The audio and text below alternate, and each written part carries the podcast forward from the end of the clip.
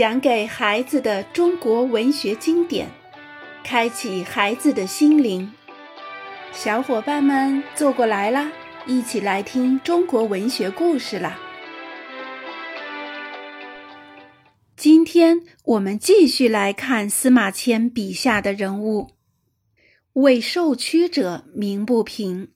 司马迁还写了一些功劳赫赫却备受统治者排挤压制的优秀人物，李广就是其中一位。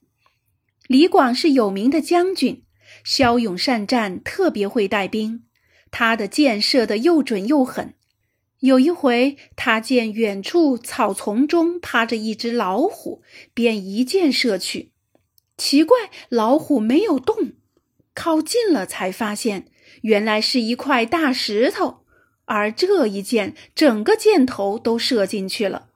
李广在北方边境跟匈奴作战，以少胜多、出奇制胜的事例多着呢。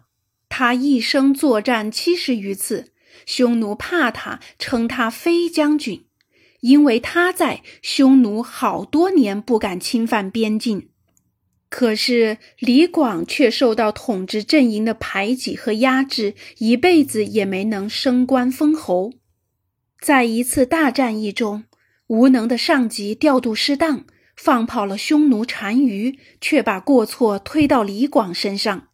李广这时六十多岁了，他不愿让下级校尉受连累，就把过错揽在自己身上，拔剑自刎了。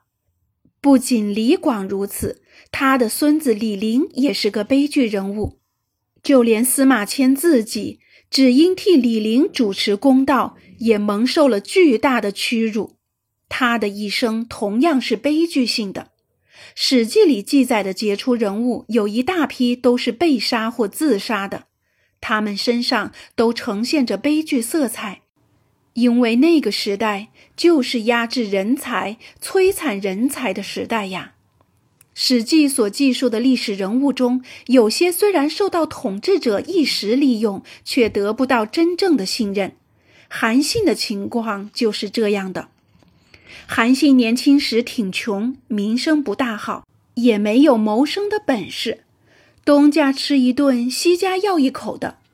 世上有个年轻人看不起他，扬言说：“别看韩信个头大，总是带刀跨剑的。”其实是个脓包，并当众侮辱韩信说：“你不怕死就杀了我，不然儿你从我裤裆底下爬过去。”韩信怎么样呢？他想了一会儿，便真的从那个人两腿间爬过去了。韩信大概这么想：我杀了他有什么好处呢？暂时委屈一下，成大名的日子在后头呢。果然，韩信在刘邦手下得到大展身手的机会。汉家半个天下都是韩信打下来的。当韩信兵权在手时，有人劝他挑大旗单干，可韩信重感情、讲义气，说汉王对我这么好，我不能见利忘义，背叛人家。刘邦可不这么想。他见天下大局已定，生怕韩信位高权重威胁自己的统治，便寻机把韩信抓起来，夺了他的兵权。韩信这时才醒悟过来，叹气说：“人家都说兔子一死，猎狗就该下汤锅了。鸟打光了，弓还有什么用？敌国消灭，功臣也应该掉脑袋了。”如今天下平定了，我的死期到了。后来韩信到底被杀掉了，连家人亲戚也没能逃脱厄运。风萧萧兮易水寒，《史记》里有不少精彩篇章，像《廉颇蔺相如传》，歌颂了蔺相如的机智勇敢和宽容大度。同时肯定了廉颇的知错能改，完璧归赵、负荆请罪的典故便是打这儿来的。《魏齐武安侯列传》则揭露了贵族内部的相互排挤和请扎，《游侠列传》写了一群活跃在民间、专门为人排难解纷的侠义之士。刺客列传》则歌颂了几位重义轻生、慷慨激烈的刺客，其中荆轲一段写得最为生动。荆轲是魏国人，喜欢读书、击剑。他客居燕国时，终日跟两位平民朋友饮酒高歌，不务正业。然而，有见识的人都知道，荆轲绝非等闲之辈。当时的秦国如日中天，四处侵略，眼看要打到燕国。燕太子丹心情焦虑，忙着寻访贤士，共谋抗秦。高人田光把荆轲推荐给他，太子丹向荆轲跪拜磕头，说出自己的计划，请荆轲带刀入秦，寻机劫持秦王，逼他息兵霸占。不行，就把他杀掉。荆轲被太子丹的诚恳所感动，慷慨应允。荆轲提出条件，要逃出燕国的秦将樊於期的人头，以取信于秦王。太子丹答应下来，并为荆轲准备了锋利的匕首，又派勇士秦舞阳给他做助手。一切准备停当，荆轲却迟迟不肯动身。眼看秦军逼近，太子丹心急如焚，对荆轲说：“日子不多了，要不我派秦舞阳先去如何？”荆轲大怒说：“你这是什么意思？我岂是那种只管去不管回的无用之辈？何况手提匕首深入虎狼之情，可不是闹着玩的。我在等一个朋友。”有他的参与，把握更大些。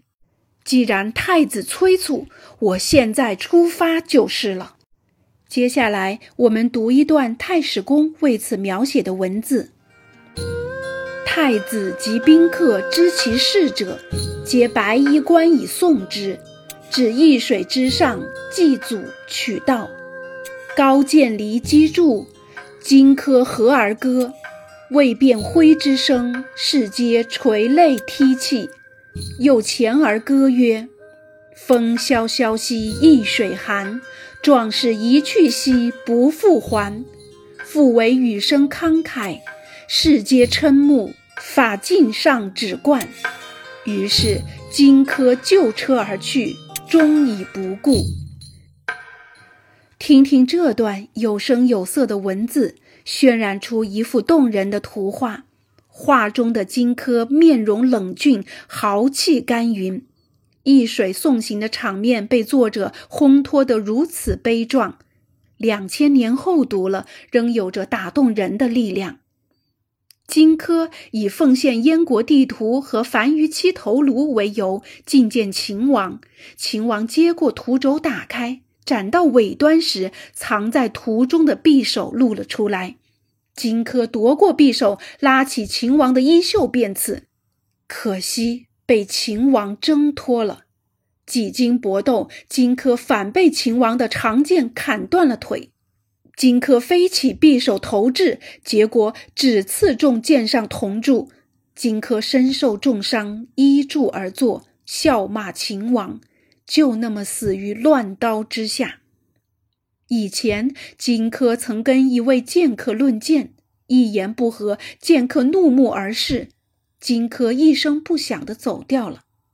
后来听说刺秦之事，剑客才明白荆轲并非懦弱之辈，只是不愿跟他纠缠罢了。他叹息说：“可惜荆轲还是败在剑术不精上了。”跟随荆轲出使秦的助手秦舞阳，十三岁就杀过人，没人敢跟他对视。可一登秦庭，他就体似筛糠，抖个不停。多亏荆轲笑着替他掩饰过去。太史公透过这些细节点染，告诉读者，真正的勇士应该是什么样子。场面如戏剧，对话最传神。《史记》虽然是历史著作，却有着极高的文学价值。在司马迁的笔下，历史人物个个栩栩如生，场面也富于戏剧性。《项羽本纪》记述鸿门宴的那段，就是个精彩的例子。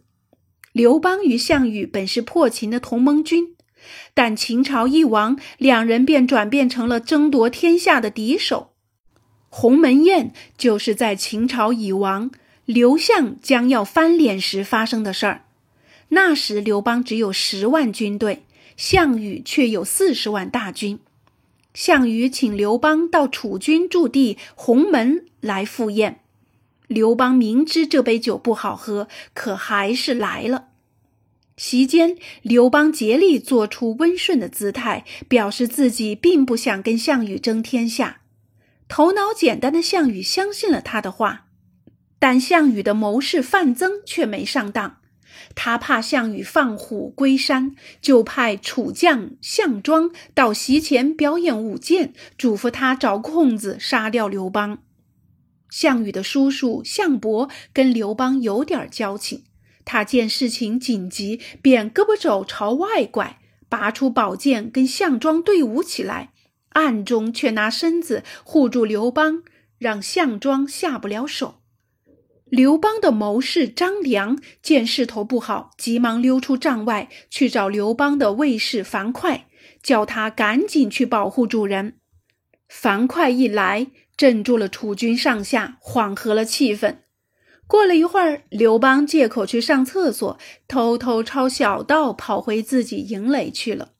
项羽错过了这次机会，后来到底死在刘邦手中。阅读鸿门宴的故事，读者们的心始终被紧张的情节牢牢抓住，在场人物的性格心态也在瞬息万变的事态发展中显露无遗。刘邦的狡猾与怯懦，项羽的坦率无谋，范增的忠诚，张良的机智，樊哙的勇猛无畏，都让人忘不了。《史记》完全用散文写成的，平易通俗，即使今天读来也不觉得费力。倒推两千年，文中语言大约跟当时的口语十分接近，行文中还夹着不少当时的俗语谣谚。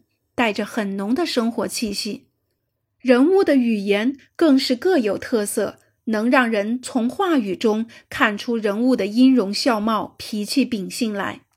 例如，项羽和刘邦见过秦始皇，项羽站在人堆里说：“彼可取而代之。”这家伙我可以代替他，说的多么痛快，多么豪迈呀！刘邦却说。嗟乎！大丈夫当如此也。唉，一个人就该这样活着呀。这话就不那么直截了当，刘邦内心的贪婪，对帝王的艳羡也就流露出来了。在《酷吏列传》里，司马迁写了一个专用严刑酷法对付百姓的酷吏王温书。他身为太守，最好杀人。郡中被杀的数以千计，血流十几里。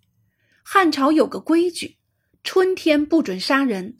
王温书见树叶绿了，竟急得咬牙跺脚，说：“嗟乎！令冬月一斩一月，足五事矣。唉，让冬天再延长一个月，我的事儿就办好了。”他要办什么事儿？原来就是杀人。可叹的是，正是这些杀人不眨眼的魔鬼，受到了封建皇帝的真正信任和重用。唐代古文大家韩愈十分推崇司马迁，他把《史记》看作文章的典范。宋代大散文家欧阳修的文章也深受《史记》的影响。明代的归有光，清代的桐城派对司马迁更是推崇备至。后世的小说也继承了《史记》的文学传统，《史记》里有不少人物和故事，也都广为流传，家传户诵。好了，关于《史记》，我们就讲到这儿啦，下一章我们再见啦。